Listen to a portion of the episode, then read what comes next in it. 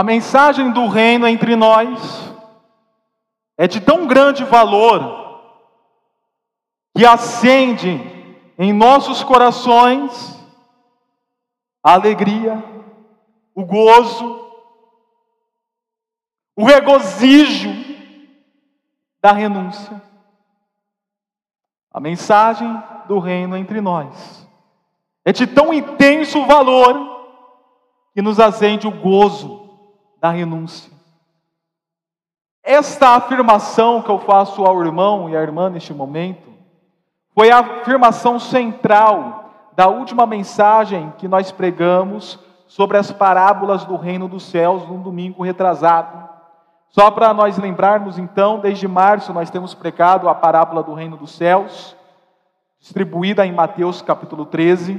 Parábolas estas que parecem enigmáticas para aqueles que não creem, não creram e não crerão na mensagem da salvação, como no capítulo 11, no capítulo 12, nós vimos os mestres da lei não crendo nos milagres e nos ensinos de Jesus. Então Jesus se põe a contar essas parábolas justamente para ser oculto a estes que não creem o enigma e os mistérios da, da, da parábola do reino, porém que para aqueles que creem, que creram e que crerão, assim compreenderão a maravilha da mensagem do reino dos céus através das parábolas. Começamos a construir essas mensagens, parábola por parábola, e a última que nós falamos foi justamente a do versículo 44, que diz que o reino dos céus é como um tesouro escondido. E a partir desse versículo foi que eu fiz esta afirmação na mensagem passada e qual iniciei esta pregação falando novamente dela. E agora o versículo 45 e 46 que nós vamos ler, ele continua mostrando o valor do reino. Ele, ele vai dar uma ênfase sobre aquilo que o versículo 44 já nos disse. Continuará falando do valor do reino, mas de uma maneira um pouco diferente. Vamos dizer que é semelhante, são semelhantes, porém não iguais, essas duas parábolas. São semelhantes, porém não iguais.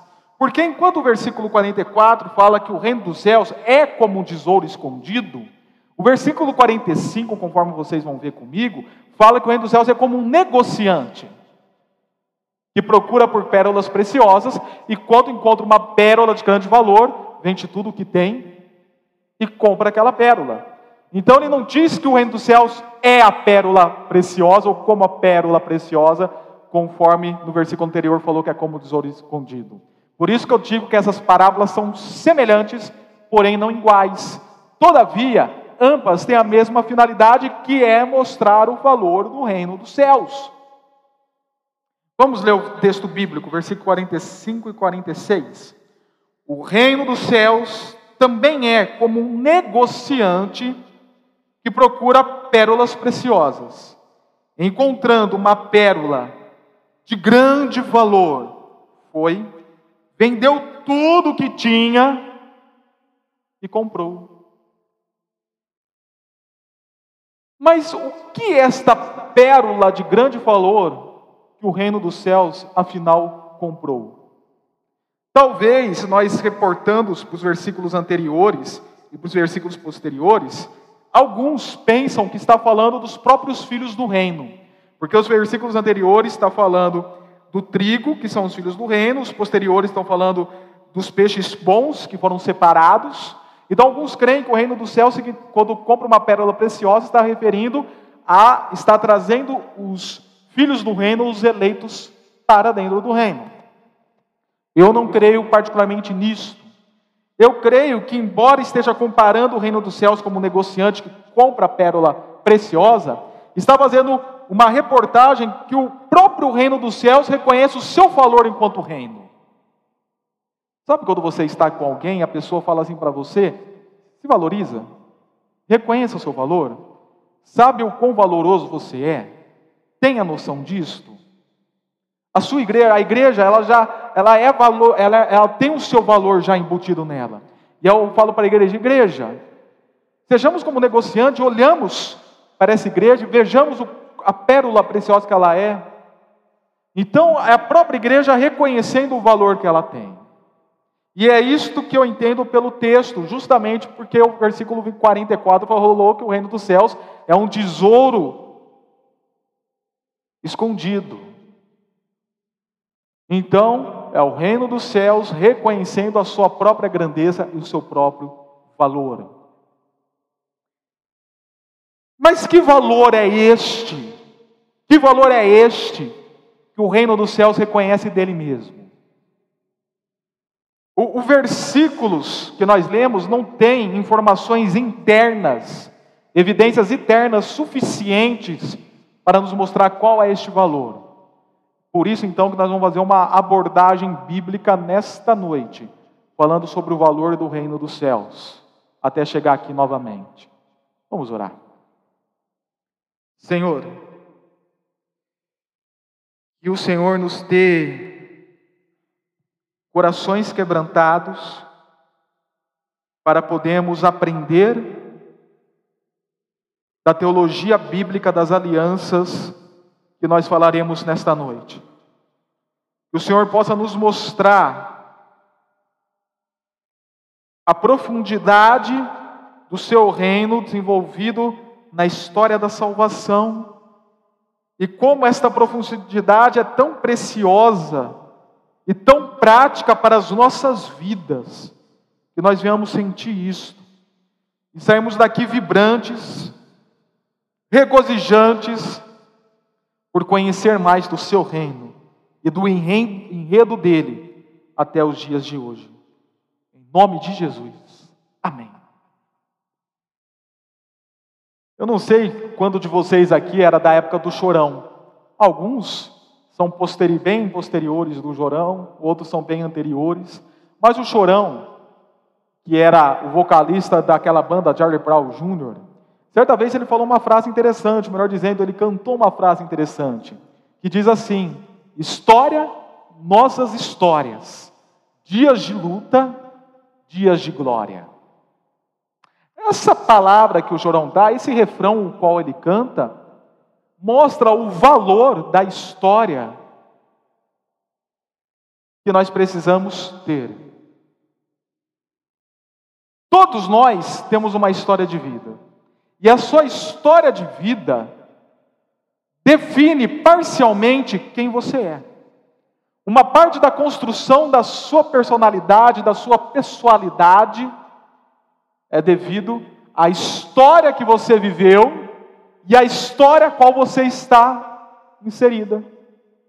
Pastor Daniel, eu e o pastor Jairo, lá no Retiro da Ordem dos Pastores, fizemos um, um exame de caso.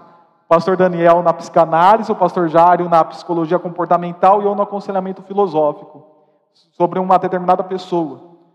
E eu peguei e falei isso.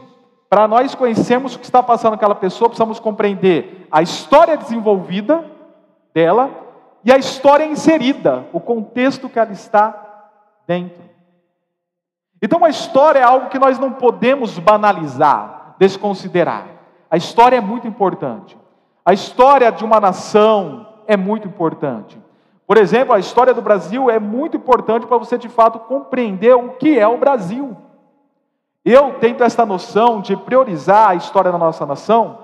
Uns dois anos atrás, eu fui recapitular a história dela assistindo algumas, alguns, capítulos daquele canal chamado Brasil Paralelo, que agora virou uma plataforma de streaming, que mostra desde a conquista, desde a época pré-cabralina, né, que nós chamamos, antes de Cabral invadir o Brasil, toda a construção de lá até aqui.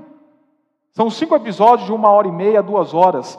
E assim, um documentário fenomenal. Fenomenal. Se o irmão puder assistir, busque assistir. Conhecer a história da nação é muito importante.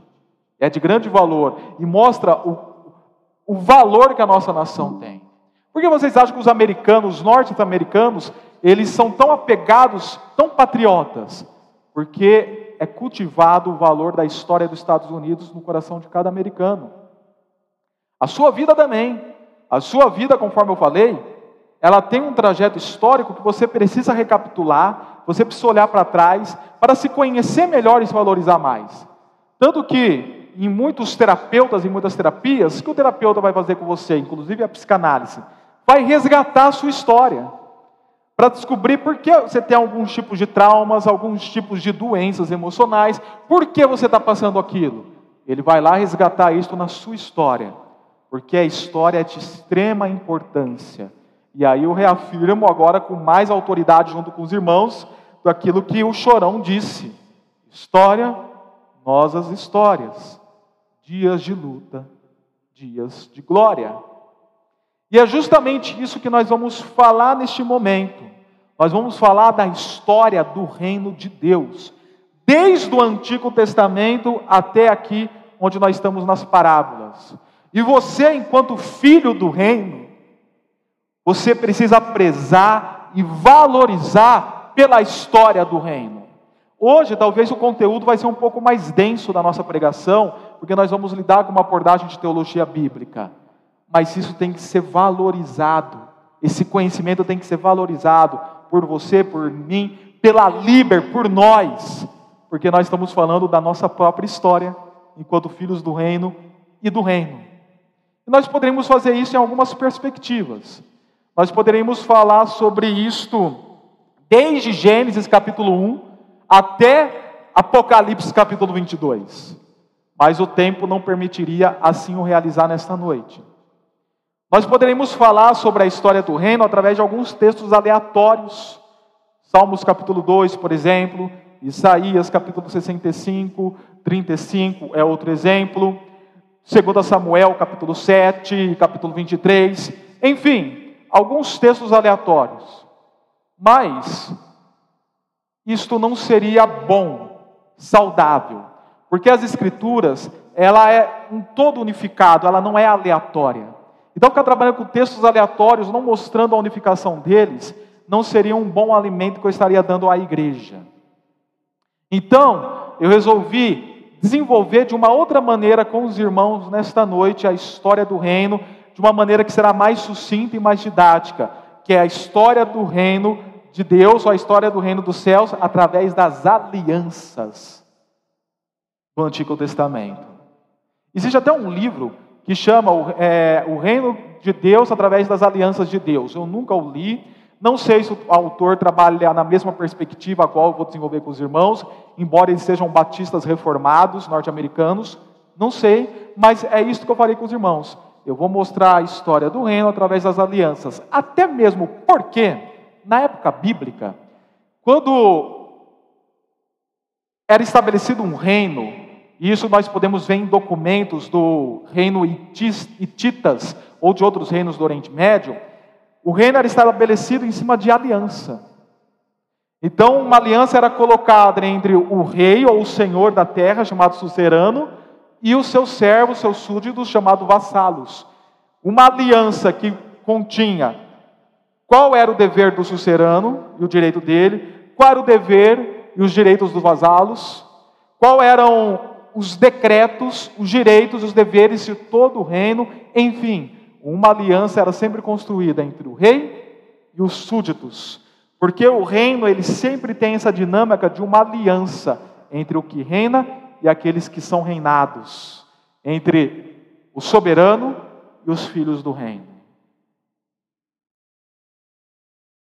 E nós veremos isso então através necessariamente dessas quatro alianças. A aliança com Noé, que nós chamamos no mundo acadêmico de aliança noética, por causa de Noé. A aliança com Abraão, que nós chamamos no mundo acadêmico de aliança abraâmica ou patriarcal, porque é do pai Abraão. A aliança com Moisés, que pode ser chamada academicamente de aliança mosaica ou aliança sinaítica, porque foi feita no Sinai e a aliança com Davi, ou a aliança davídica. E cada uma dessas alianças representa um desenvolvimento do reino, a preservação do povo de Deus, o levantamento do povo de Deus, a lei dada para o povo de Deus e o próprio reino em si. E antes de eu falar dessas alianças, tem duas considerações que eu quero fazer. Primeira, conforme eu já falei, as alianças elas não são aleatórias. Foi dada uma aliança aqui, uma outra aliança aqui, outra aliança aqui, outra aliança aqui, e agora aleatoriamente elas repousam em Cristo. Não. essas alianças elas são entrelaçadas. Por isso que eu coloco aí o arco e a coroa de espinhos, essa imagem entrelaçada. Uma aliança fundamenta a outra. Para que a aliança de Abraão existisse, era necessário ter ocorrido primeiro a de Noé. A de Moisés existia, era necessário ter existido as duas anteriores, e assim progressivamente. Imagina na, a categoria de uma escada uma escada de quatro degraus chegando no piso superior, no segundo andar. Para que cada degrau exista, é necessário que tenha aquele degrau anterior. Então, para ter o segundo degrau, é necessário ter o primeiro. Para ver o terceiro, é necessário ter os dois anteriores, e assim até chegar no piso superior. As alianças no Antigo Testamento são assim: uma fundamenta a outra, até tudo vir ser consumado e cumprido em Cristo Jesus. A segunda consideração que eu quero fazer com vocês é: você, Adriana, Pastor Daniel, Cláudia, João, cada um de você que está nesta noite, você é pertencente ao povo da aliança. Você é pertencente ao reino dos céus. Você é alguém que está sendo preservado. Você é alguém que faz parte do povo da igreja de Cristo. Você é alguém que está numa obediência à lei, no sentido de santificação, de temor, vive uma vida de santidade ao Senhor. Você de fato é do reino, divulga o reino, está sob a autoridade do rei compreendendo essa pérola de grande valor chamado Reino dos Céus. É por isso então que eu faço essa afirmação aqui acima, que a mensagem do reino entre nós contém um enredo, um drama, uma história preciosa, o qual nós carecemos, precisamos, necessitamos prezar honrar e valorizar. Então, essa história que está para ser construída teologicamente nesta noite, não é para ser um mero conteúdo, não é para ser um mero academicismo ou coisa semelhante, mas é uma história para você compreender o valor dela, a fim de prezar este reino, de valorizar este reino, de amar o reino. Eu, particularmente, quando estudei as alianças de Deus através do reino, não foi algo que vibrou no meu cérebro, foi algo que vibrou no meu coração. Eu senti a nutrição espiritual, o nutre, o sustém espiritual, conforme desenvolvia este conteúdo. E isso ficou tão vibrante no meu coração quando eu retomei esse assunto para ser tratado hoje. Ficou tão vibrante. Os irmãos têm uma ideia, no meu dia de folga, eu lá no treino, não no reino, no treino, treinando, ficava com isso na minha cabeça, repassando, recapitulando, desenvolvendo. Eu estava correndo pensando na aliança com Davi, estava levantando peso pensando na aliança com Abraão. De tão grande e intenso, intenso é o valor do reino. Então, que o irmão possa ouvir rapidamente essa história que eu irei desenvolver a partir de agora com vocês.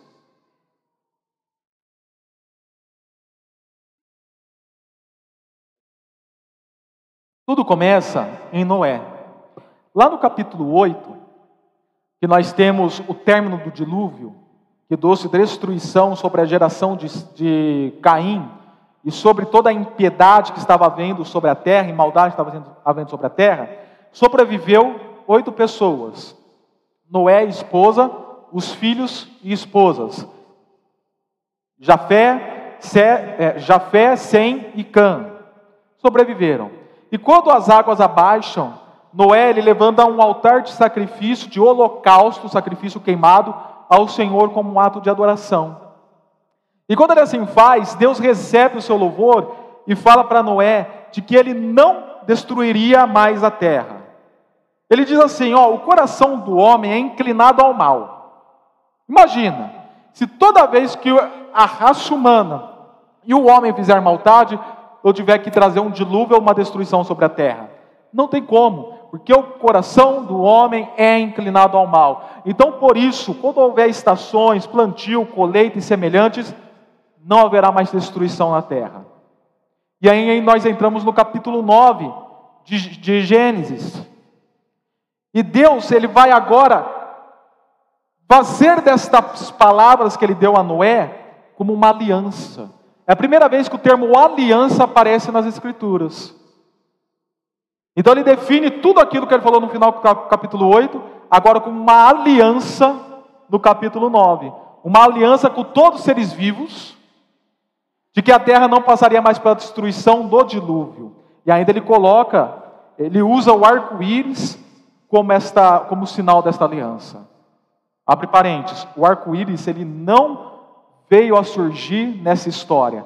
Deus ele já usa o arco-íris que existia para mostrar como uma, um sinal de aliança que ele fez com Noé e com os descendentes de Noé, que não haveria mais destruição, porém preservação.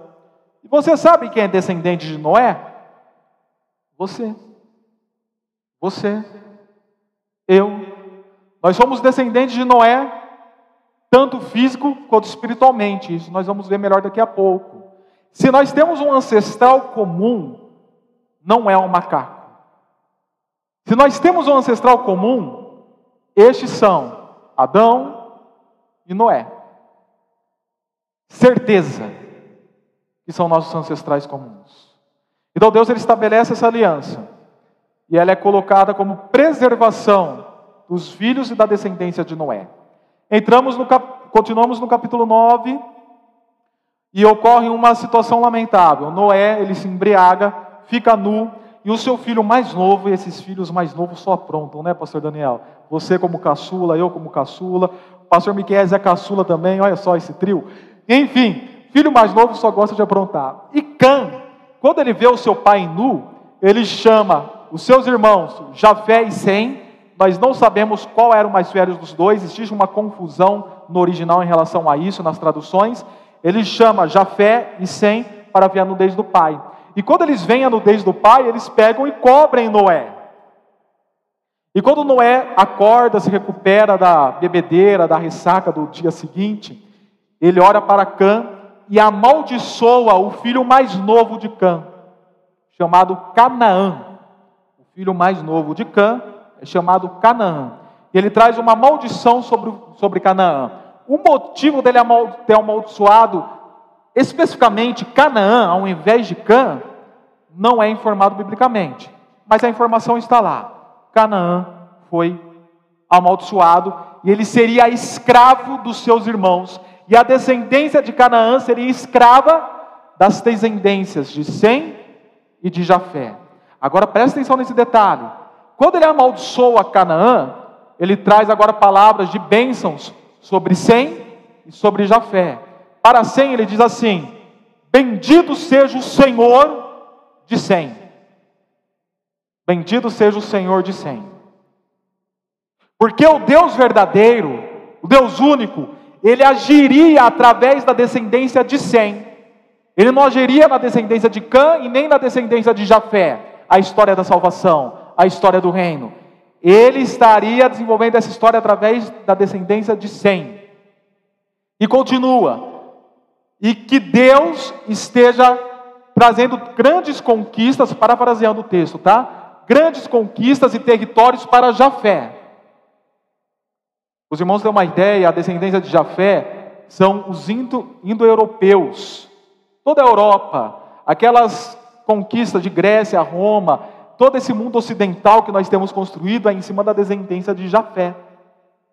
Então que Deus amplie os territórios de Jafé e que Jafé habite, olha, isso daqui é muito interessante, que Jafé habite nas tendas de Sem. A palavra, a expressão habitar lá, muitos vão concordar que significa que desfrute das bênçãos de Sem. E nós vamos entender isso daqui a pouco. Paramos por aí, capítulo 10 de Gênesis, nós temos aquilo que é chamado a tabela das nações.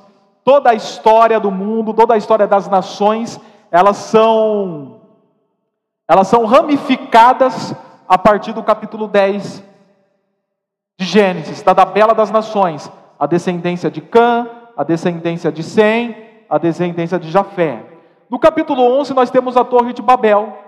O filho mais velho de Cã, Cuxi, ele teve um filho chamado Nimrod, que foi poderoso em território e reinava sobre Babel, que depois tornou Babilônia, e alguns outros territórios. E no capítulo 11, nós vamos ver que essa descendência de Nimrod, o reino de Nimrod, tentou construir uma torre, que é a Torre de Babel. Agora note aqui que interessante. Olha o pecado, a maldade e a inclinação do mal deste povo. Se Deus fosse agir conforme agiu no capítulo 6, mais uma vez a terra seria destruída, por causa da maldade que habitou no coração do capítulo 11 daqueles que construíram a Torre de Babel. Porém, Deus fez uma aliança com Noé, falando que iria preservar. Então Deus é, simplesmente desmancha a torre, distribui as línguas, e aí no capítulo 11 nós vemos mais uma vez uma ênfase sobre a descendência de Sem. Ela já foi dita no capítulo 10, mas agora é enfático, porque de Sem será gerado as pessoas os descendentes até chegar em Abraão. Se a aliança de Deus não tivesse sido dada a Noé de preservação, nós não teríamos chegado aqui a Abraão. Então é por isso que a aliança da preservação em Noé sustenta a aliança que agora nós veremos em Abraão. Abraão, quando eles estavam na terra de Arã, onde seu pai morreu, Terá, para você decorar o nome do pai de Abraão é simples. Se um dia você não teve, você terá. Piada sem graça, né? Mas sem graça é não rir da piada do pastor. Enfim, é, o pai de Abraão, Terá, morreu na terra de Arã, e Abraão permaneceu lá, junto com Ló e, e outros. E daí Deus chama Abraão, que até então chamava Abrão. Falou: Abraão, sai da sua terra, da sua parentela, e vai para a terra que eu te mostrarei. Adivinha qual terra Abraão foi que Deus mostrou? A terra de Canaã. Aquele Canaã que foi amaldiçoado, que seria escravo de Sem de Jafé, é justamente essa terra que Abraão vai estabelecer a sua família, a sua tribo e o seu clã sobre o domínio de Canaã. E ainda Deus fala: "E sobre a sua descendência, a sua descendência, todas as nações da terra serão benditas. Lembra que nós falamos que Jafé habitaria nas tendas de Sem? Isso é ratificado, as palavras de Noé agora é, são ratificadas como aliança que Deus está fazendo com Abraão. No capítulo 12, ainda nós não temos o termo aliança, mas no capítulo 17, Deus vai trazer de volta essas palavras a Abraão, e agora estabelecendo como aliança, segunda vez que a aliança da parte de Deus para com os homens aparece nas Escrituras. Deus vai estabelecer como aliança aquilo que ele prometeu a Abraão. E aí ele muda o nome de Abraão para Abraão, que significa pai de nações. Porque ele falou: De você, Abraão, virão nas nações. Ora, preste atenção nisto. E através da sua descendência eu estabelecerei reis. Reis. Para existir reino é necessário ter reis. E Deus, ele continua falando que faria isso também com Sarai, que depois se torna Sara. E por fim ele afirma: E Abraão, essa aliança que eu estarei fazendo com você será articulada, exercida através de um filho que você terá chamado Isaac. Abraão já tinha um filho, Ismael. Tanto que Abraão falou: Deus, faz com Ismael. Eu sou um homem de 100 anos, como é que eu vou ter outro filho? Descansa. Descansa que você vai ter um outro filho chamado Isaac, e é sobre ele que eu vou fundamentar esta aliança que eu estou fazendo contigo. Aí nós vamos para o capítulo 22 de Gênesis, naquela ocasião que Deus pede para sacrificar Isaac. Mas espera aí, não era por Isaac que a aliança ia ser estabelecida? E agora Deus pede para sacrificar o único filho, de fato, de Abraão junto com Sara? E no final, Deus providencia o livramento. E pela fidelidade de Abraão, Deus fala outra vez sobre a sua descendência: as nações serão benditas. De Isaac é gerado Jacó, é, o suplantador, que depois vai ter o seu nome mudado para Israel. E de Israel, deste homem chamado Israel, haverá doze filhos. E desses filhos tem um que nós precisamos dar ênfase aqui, chamado Judá. E no capítulo 49 de Gênesis, quando Jacó ou Israel vai pronunciar as bênçãos para os seus filhos, quando ele chega em Judá, ele diz: De você não se apartará o bastão e o cetro, os instrumentos do reinado, do domínio estarão nas mãos de Judá e da descendência de Judá. Nessa ocasião, a tribo de Abraão, o clã de Abraão, que estava agora com Israel e seus filhos, não morava mais em Canaã, devido à fome que assombrou aquela região, sete anos das vagas magras, eles se mudaram para o Egito junto com o irmão deles, José, que tinha o segundo maior cargo de todo o Egito, e ficaram lá. Porém, os anos foram passando, as pessoas foram morrendo, outros foram vindo, e em algum momento da história, Egito esqueceu de onde aquele povo veio. E se cumpriu o que Deus tinha falado em Gênesis 17 para Abraão: O meu povo ficará 450 anos sobre escravidão. Deus já tinha dito isso a Abraão. E foi o que aconteceu. O povo de Deus, chamado Israel, ficou sobre 450 anos em escravidão pelos egípcios. E agora nós vamos começar a entrar na terceira aliança a aliança com Moisés.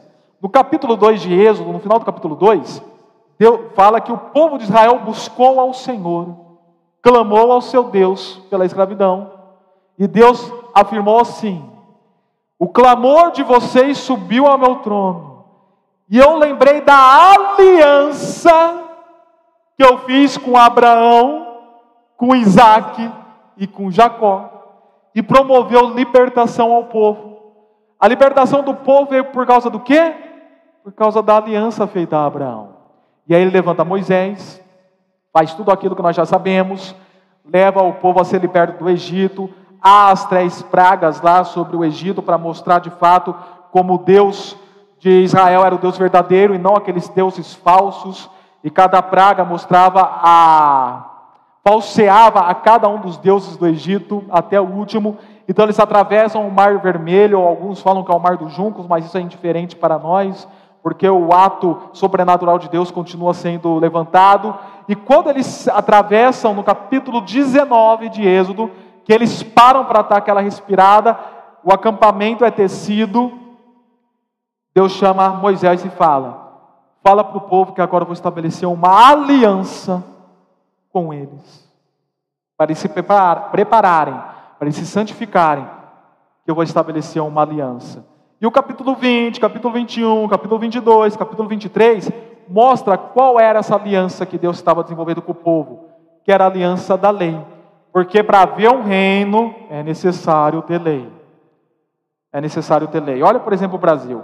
O Brasil tem algo chamado Carta Constitucional, ou a Constituição de 1988 por Ulisses Guimarães. Fora todas as outras leis além da Constituição que tem, para poder manter a harmonia entre os habitantes. Deus estabelece uma lei para manter a harmonia entre esse povo. E leis de ordem civil, mas também leis de ordem moral e cerimonial que apontam para Cristo. E nós falaremos disso mais adiante. E no capítulo 24, ele reafirma essa aliança que ele construiu com o povo de Deus. Deus reafirma essa aliança que construiu com o seu povo. Moisés chama o povo e pega o sangue dos animais e começa a aspergir sobre o povo, para mostrar a reafirmação desta aliança de Deus para com o povo. Será que isso te soa algo semelhante do sangue de Cristo aspergido para cair sobre a vida dos filhos do reino, mostrando que nós agora estamos em aliança com Ele, uma vez que fomos salvos? Interessante. Vimos essas três alianças, uma fundamentando a outra. A de Noé fundamentou a de Abraão, a de Abraão fundamentou a de Moisés, e agora nós vamos dar um pulo lá para a aliança feita com Davi. Você viu que rápido? Já estamos na última aliança.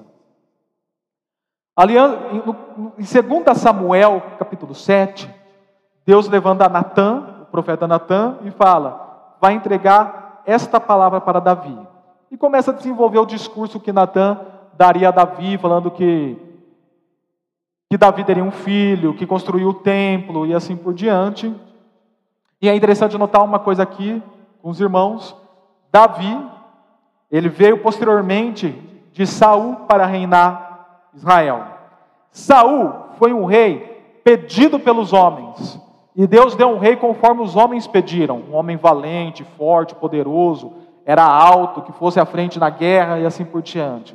Não era um rei segundo o coração de Deus, era segundo o coração do povo. Mas Deus permite que seja Saul para o povo ver realmente como as coisas têm que ser conforme o querer dele. E Saul era da tribo de Benjamim. Quando Saul estava por si só acabando com o seu reino, Deus já colocou Davi de stand-by. Samuel, vai lá ungir Davi, já deixa ele preparado. Davi era da tribo de Judá. Lembra a informação que eu dei? E aí Davi assume o trono e conquista uma cidade chamada cidade dos Jebuseus. Os Jebuseus eram descendentes de Canaã. E outra vez o povo de Deus então domina uma terra de Canaã, dos Jebuseus, e lá é instituída Jerusalém. A cidade em cima do monte, do Monte Sião. E lá é estabelecido o trono de Davi, depois com Salomão, no, no, no, no palácio que é construído, e é estabelecido o templo do Senhor. E foi isso que Deus falou para Davi por intermédio de Natã. Você terá um descendente vai construir um templo. E aí, nessas palavras que vai dando para Davi, ele diz: E de você virá uma descendência que terá um trono perpétuo inabalável. Uma informação histórica para os irmãos, mas todos os reis que reinaram na região do sul, chamado Judá, eram todos da tribo de Judá. Até o dia que Judá, até o dia que Judá, o reino do sul, foi suplantado por Babilônia, todos os reis foram de Judá, de nenhuma outra tribo, mas tão somente de Judá. E Davi ele agradece ao Senhor e diz: eu agradeço o Deus de Israel. E quando ele agradece o Deus de Israel, ele mostra o Deus que libertou e fez maravilhas no Egito, e com a aliança criada com aquele povo no Sinai e no deserto. E lá no capítulo 23 de 2 Samuel, quando Davi está dando suas últimas palavras, ele diz: Aquilo que Deus me prometeu, em 2 Samuel 7, foi uma aliança que ele criou comigo.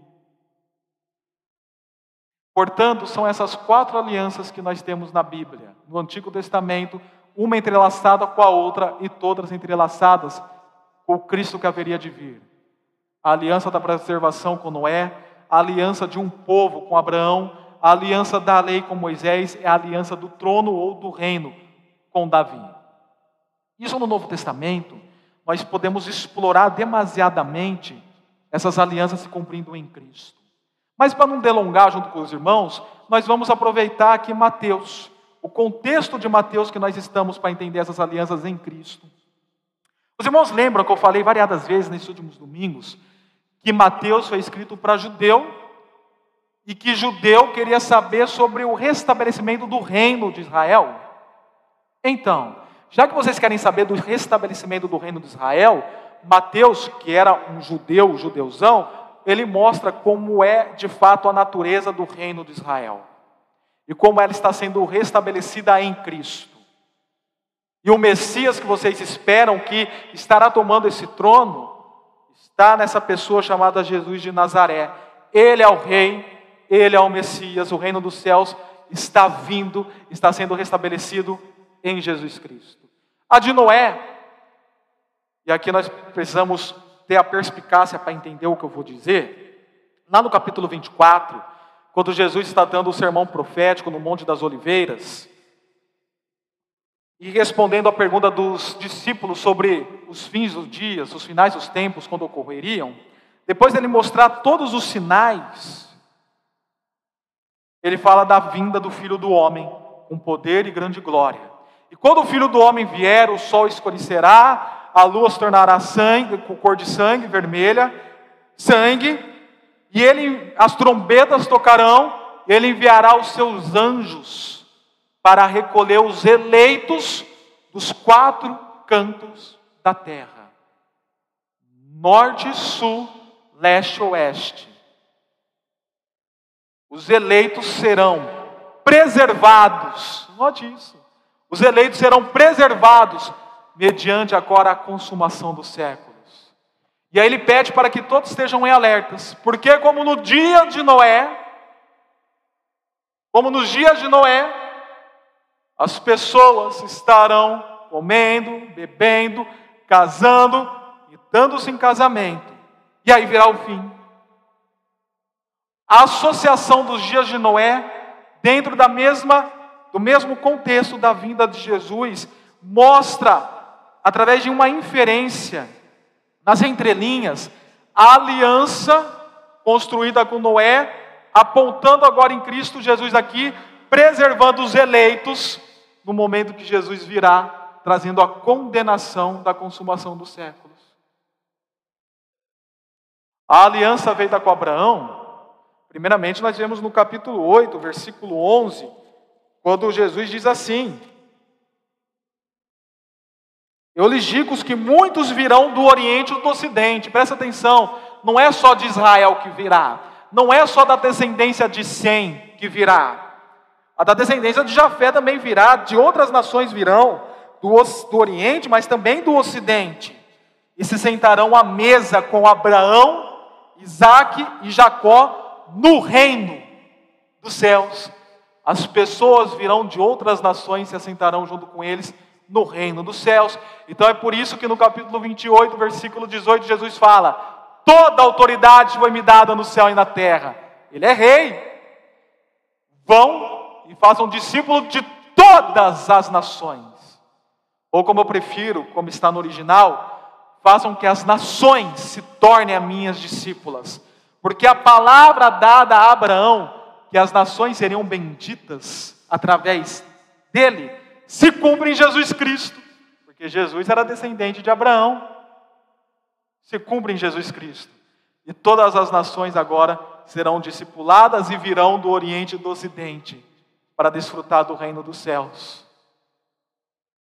A aliança feita com Moisés, no capítulo 17 de Mateus, nós vemos Jesus no Monte da Transfiguração.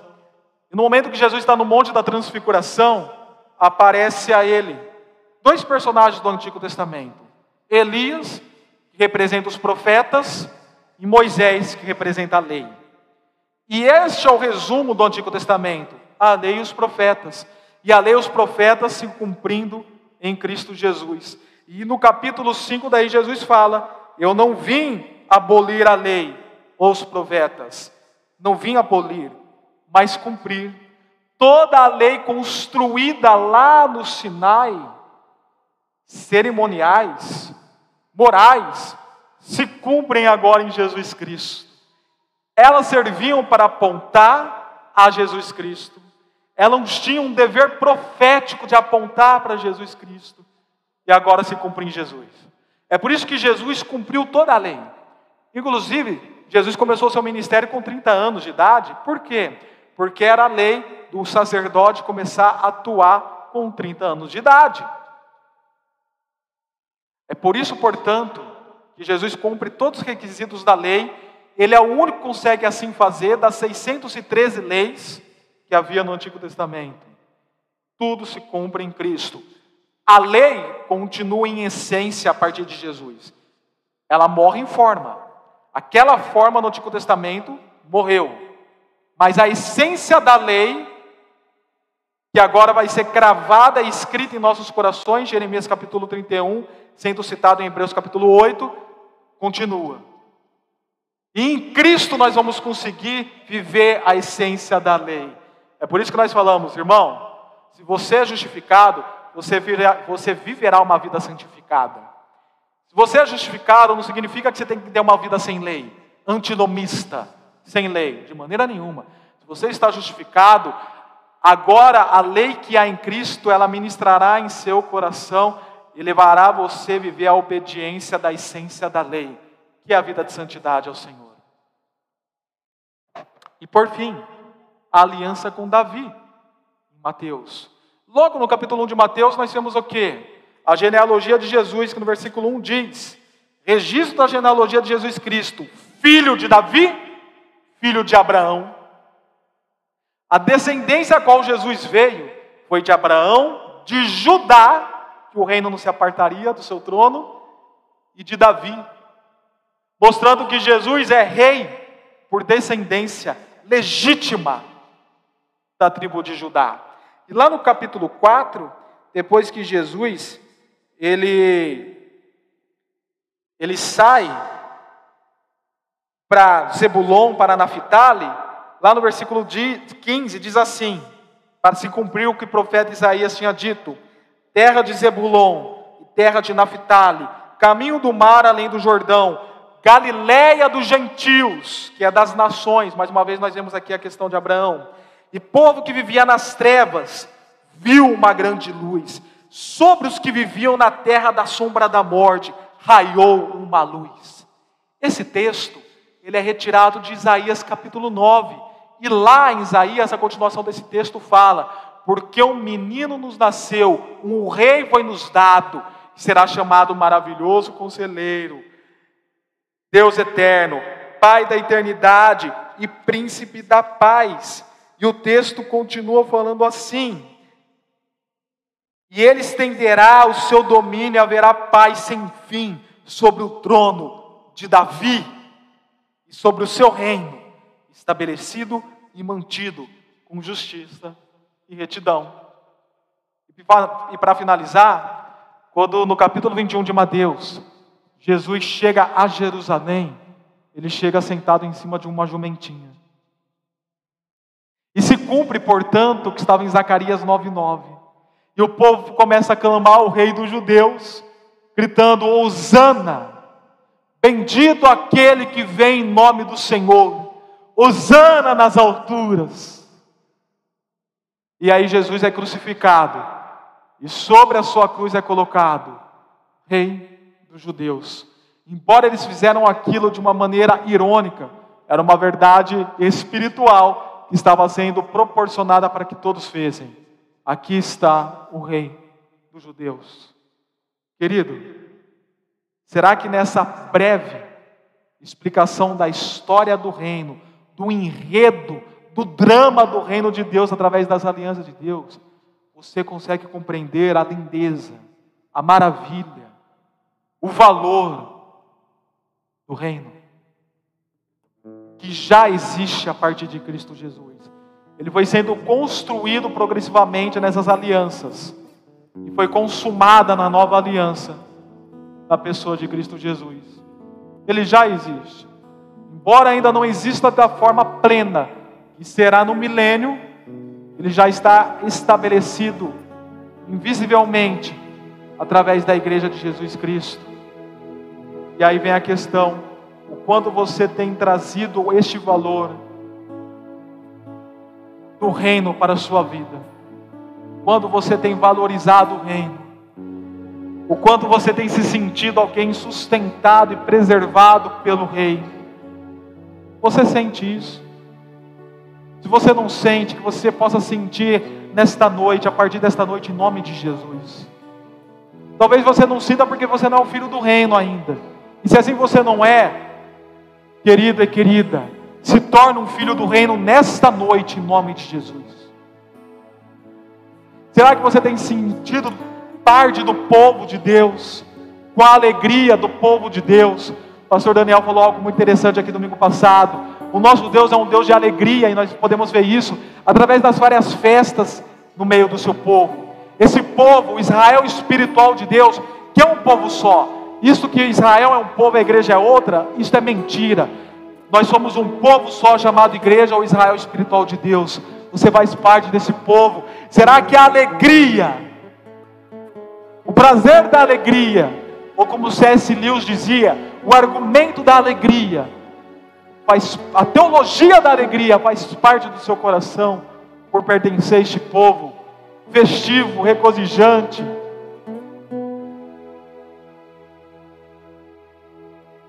E a questão da lei? Você tem desenvolvido a sua vida de santidade? Você tem sido alguém que tem vivido a diferença como filho do reino nesse mundo de trevas? Verdadeiro trigo no meio do joio? Verdadeiro peixe, peixe bom no meio dos peixes ruins? Isso nós veremos domingo que vem. Você tem vivido a essência da lei em Cristo Jesus e assim a santidade de vida? Seja santo, porque isso é um valor precioso do reino. E será que de fato você é um vassalo do Rei Jesus, pertencente ao reino dele e preparado para desfrutar as benesses do reino no já e no futuro, quando ele será completamente implantado em nosso meio, sobre o trono de Davi? Será que você estará lá, desfrutando das promessas do reino? As promessas do reino não é para se cumprir em Israel físico, as promessas do reino é para se cumprir em nossas vidas, e você pode ter o privilégio, o regozijo, a alegria de estar nesse reino vindouro, de presenciar plenamente a beleza desse reino. Para encerrar essa pregação, eu quero ler dois textos bíblicos com os irmãos, que estará sendo projetado aqui. Pelo jeito caiu o meu slide. Eu vou estar lendo então na, na minha Bíblia. Projeta aí para mim, por gentileza, Miguel. Isaías 65, do 17 ao 25. Eu quero convidar você para ler esse texto junto comigo, em espírito de oração de adoração e de filho do reino.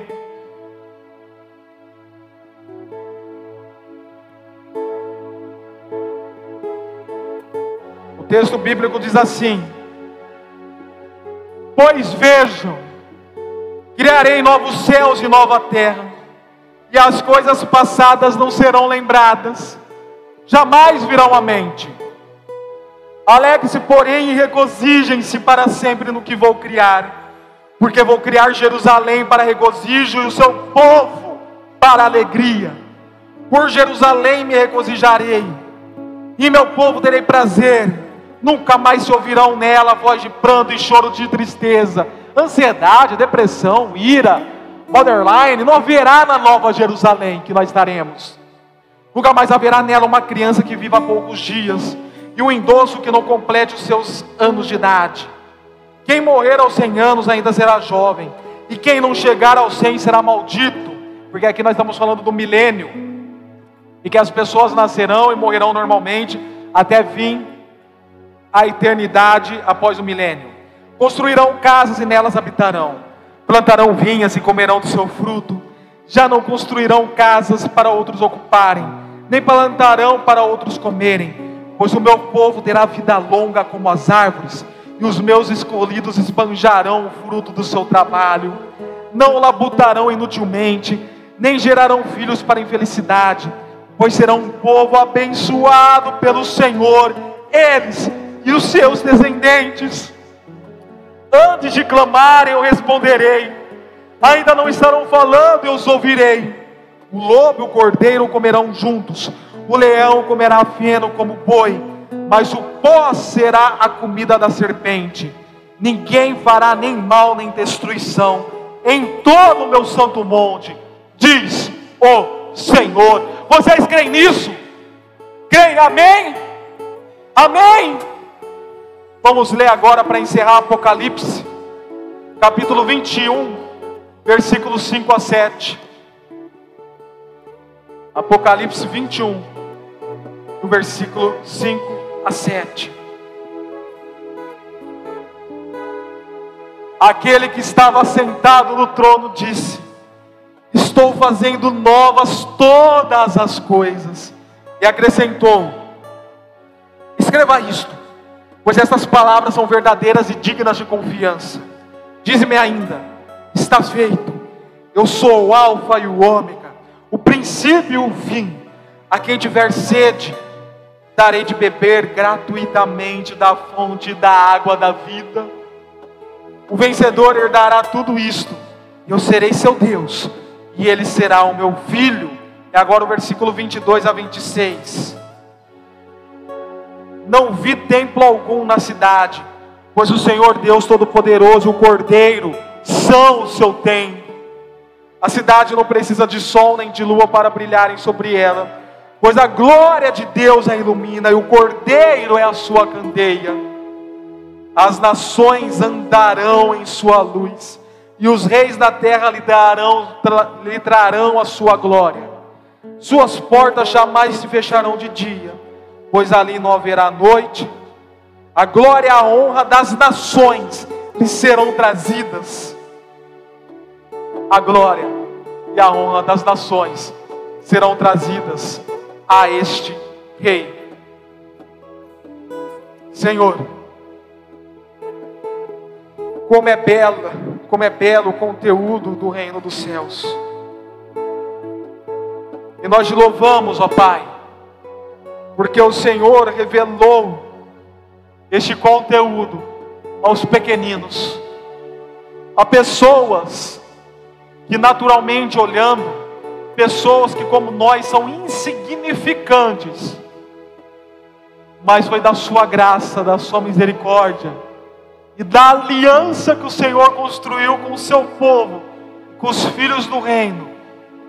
Aprove ao Senhor revelar as maravilhas do enredo da salvação, da história da redenção, do drama do reino dos céus a nós e que por sua vez nós possamos olhar para este drama, para este enredo, e nos deliciarmos dessas verdades espirituais, nos nutrirmos dessa teologia bíblica que aqui foi construída nesta noite, e sermos santificados, edificados e fortalecidos em cima dessa pérola de grande valor chamado Reino dos Céus. Nome de Jesus. Que a graça salvadora do nosso Senhor Jesus Cristo, o amor de Deus o Pai, e que as consolações do Espírito Santo de Deus estejam sobre todos que aqui estão, e sobre todo o reino do Senhor espalhado pela face da terra, desde agora, como para todos sempre em nome de Jesus. Amém.